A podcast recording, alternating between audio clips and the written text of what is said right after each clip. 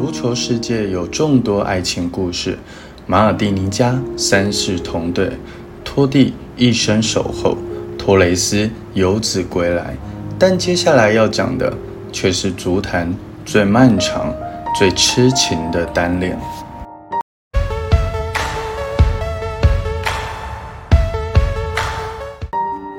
当薛罗在游戏直播中被老东家皇马球迷表白。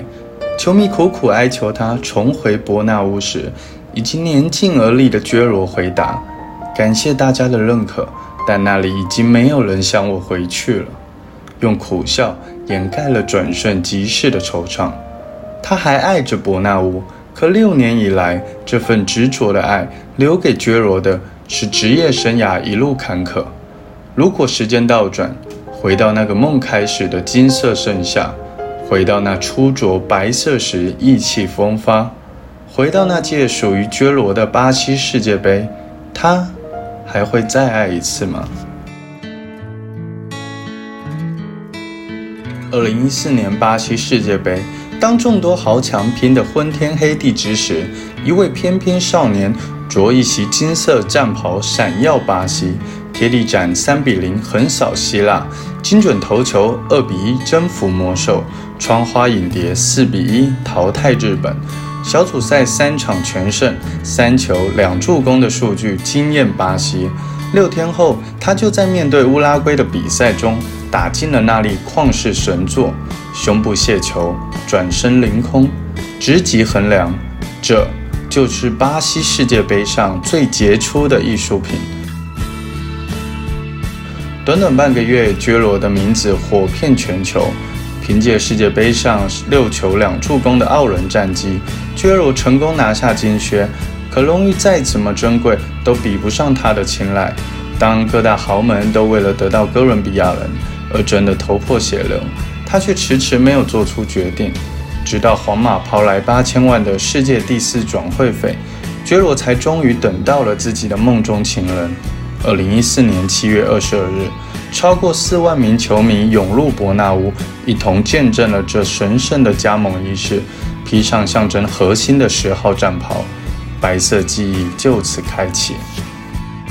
加盟首秀，漫天彩虹是上天的祝福，冠军奖杯是皇马的礼物，而他的回应就是七天后西班牙超级杯替补临危受命的首开纪录，帮助最爱的球队完成进球。双手指天，开启甜蜜岁月。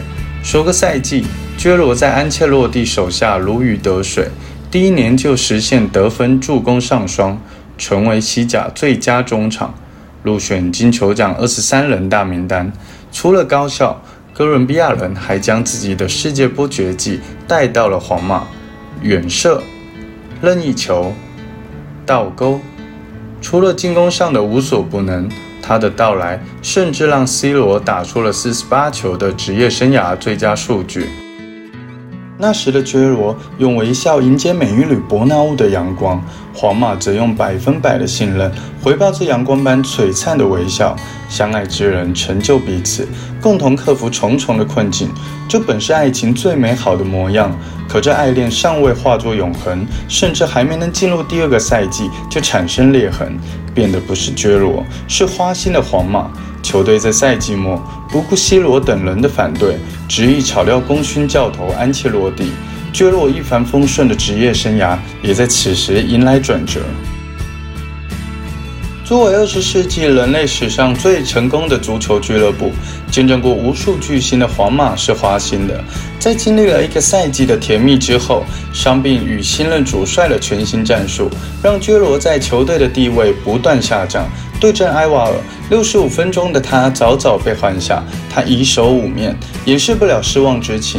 队友知道他对球队的爱是多么真挚，纷纷上前安慰，怒砸水瓶。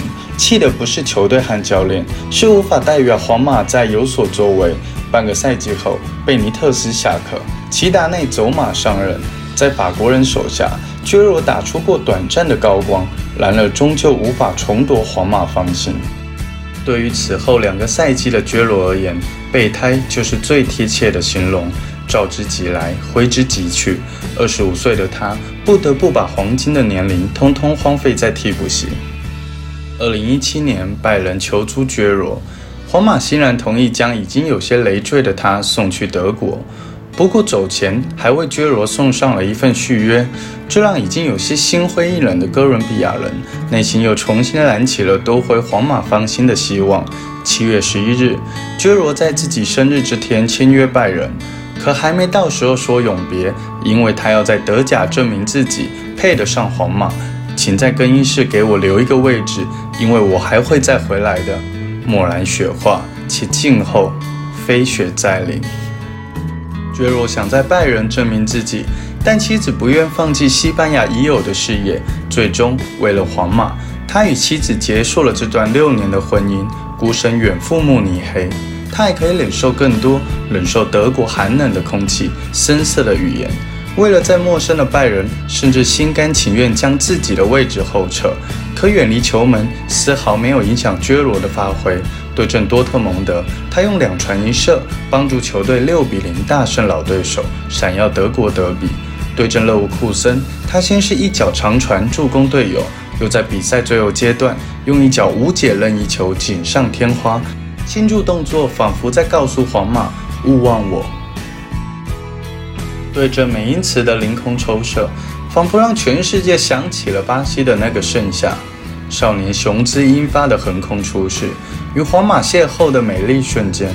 如果我不在你身边，那一定是为了回到你身边战斗。一七至一八赛季欧冠半决赛。皇马对阵拜仁慕尼黑，觉罗迎来了自己拜仁生涯最重要的一战。对阵皇马的首回合，觉罗开场就奋力逼抢，为球队创造机会，让皇马记起他的存在。第二十八分钟，他用一脚直塞将皮球送到无人盯防的左路，助攻基米希得分。第四十五分钟，他发出的任意球又精准地送到莱万射程之内。一比二，主场不敌皇马，这样的表现还配不上皇马的爱。次回合他还需要更加闪耀。二零一八年五月二日，绝罗重返伯纳乌，一切好像命运的安排，只是他在老东家，在马德里球迷面前证明自己的机会。他用一次次的进攻冲击着皇马后防，哪怕被撞得倒地不起，依旧坚持地爬起来，进行下一轮冲锋。那飞蛾扑火般的意志，只是为了在前任面前证明自己比任何人都更好。六十三分钟，绝罗前插打门，皮球被挡出后，他又第一时间上前补射。进球后的他没有过多的喜悦，反而一个劲道歉。这是他职业生涯最不想进的一个球，却是他现在最需要的一个球，向皇马证明自己。教练将其换下时，皇马球迷送上了经久不息的掌声。纵使白衣换红裳，他留给这座球场的永远是初恋的模样。那年，凭借着出色发挥，杰罗成功当选德甲最佳中场。或许他有考虑过留下，但球迷的掌声却让他坚定信心。在接受采访谈到皇马时，在他眼里充盈着的满是思念的泪光。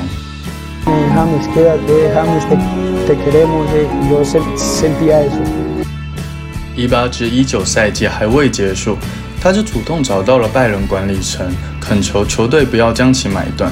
终于等过了两年租借期，一九至二零赛季，绝罗的名字又重新印在了皇马球衣上，披上陌生的十六号，回到熟悉的马德里。十月五日，迎战格拉纳达。皇马六十一分钟就早早取得了三球优势，然而奋起反击的对手八分钟内连扳两球，格拉纳达士气瞬间爆棚，皇马一分的优势越发危险。主帅将稳定军心的重任交到了十六号身上。比赛八十三分钟，杰罗替补贝尔出场，关键时刻他抓住转瞬即逝的机会，后点包抄，四比二。杀死比赛的同时打进回归手球，帮助皇马捍卫了伯纳乌的荣誉。脱衣庆祝，尽情狂欢，他希望这粒回归手球能让球队回想起加盟时面对马竞那里开启梦幻蜜月的皇马生涯的进球，再开启一次甜蜜的回忆。只是不曾想到，这竟是六年皇马生涯的最后一球。满心期待的他，一场场的等待着机会降临，等过了皇马八连胜，等过了疫情，等到复赛。